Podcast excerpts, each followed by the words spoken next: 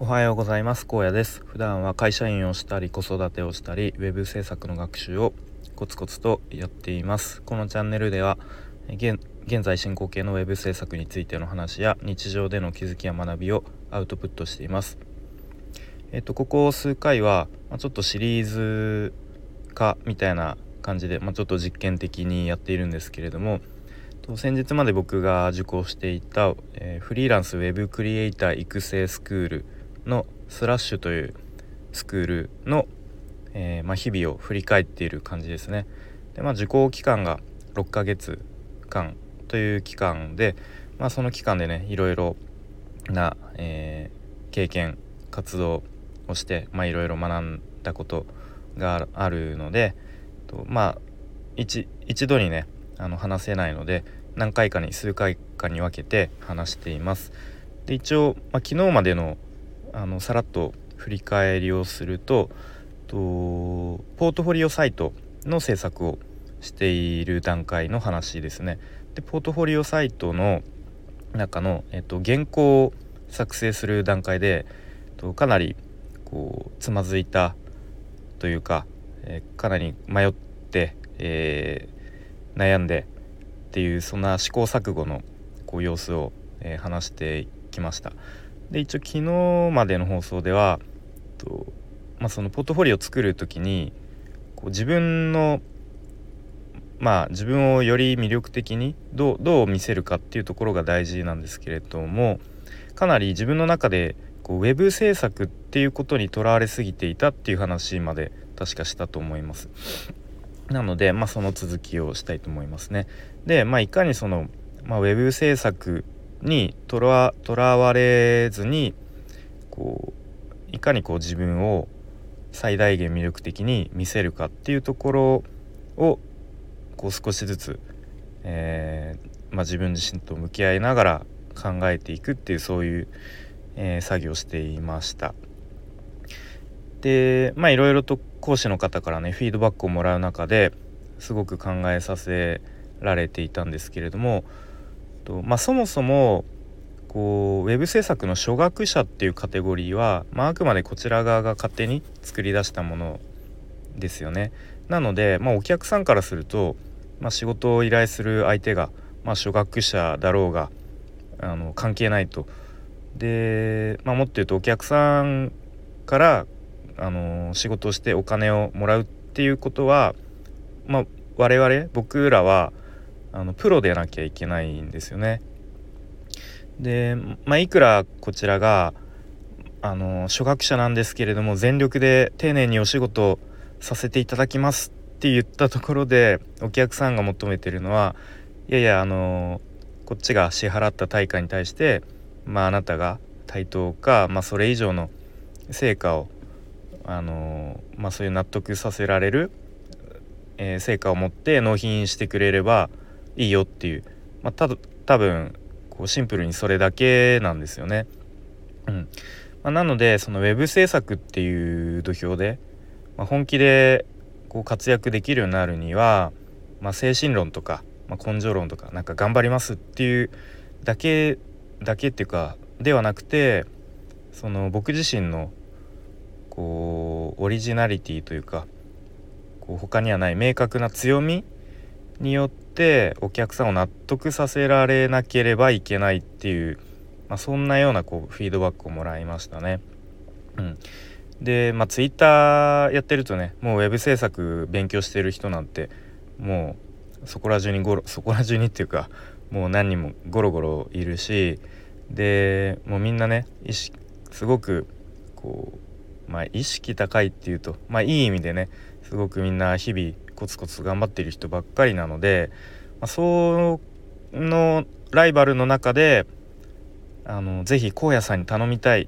て思わせる必要があるんですよね。うん、で、まあ、あとはですねこんなことがフィードバックに書かれてましたね。と初学者と言われる人たちがそのプロと同じ土俵でで自立して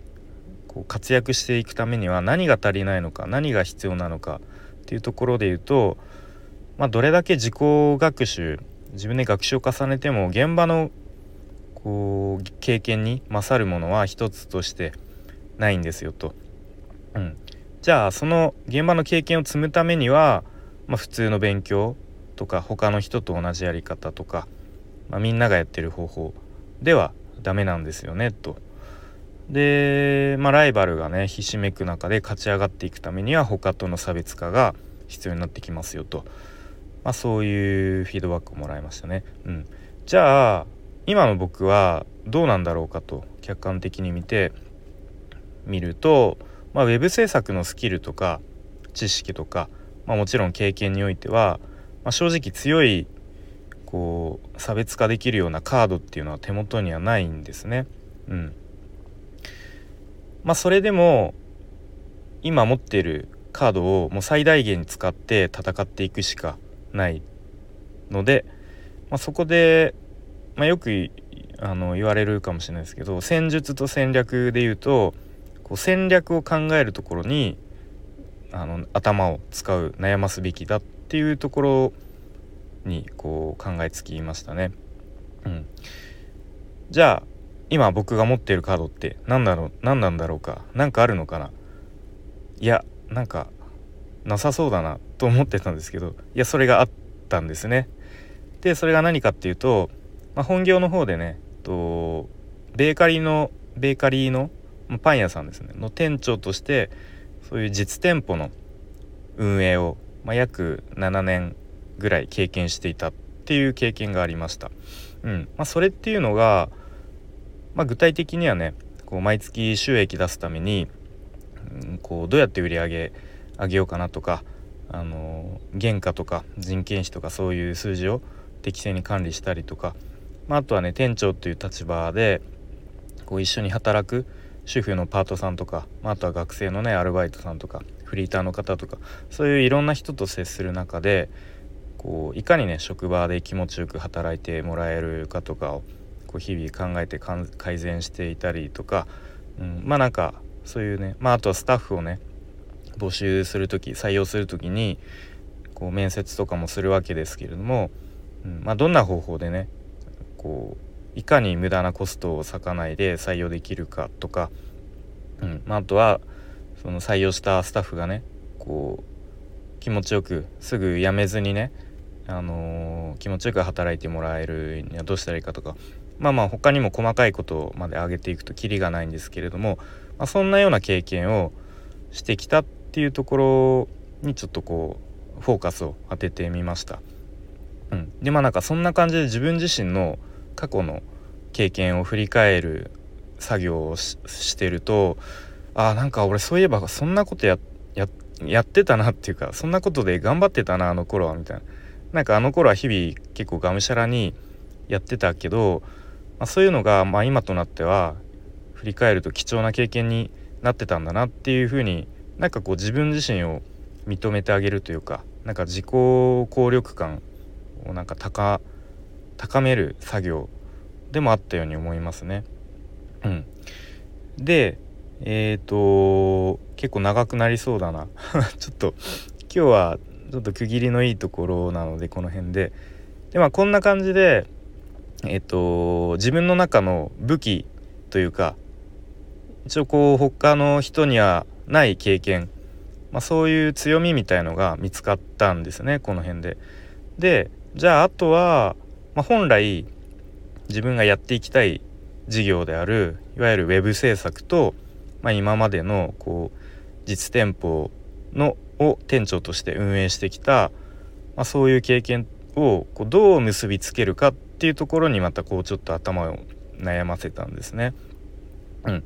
なので、まあ、ちょっとここから先はまた明日以降になるんですけど、まあ、本当にねこうスラッシュでの活動を振り返るとこの辺のこういかに自分の強みを魅力的に見せられるかっていうところが本当にね、えーと、頭を悩ませてかなりつまずいてたところなんですけれどもやっぱこの辺ですごく成長できたなっていうふうに思うのでえー、また明日以降続きを話したいと思います。またよかったら聞いてみてください。それでは今日も聞いてくれてありがとうございます。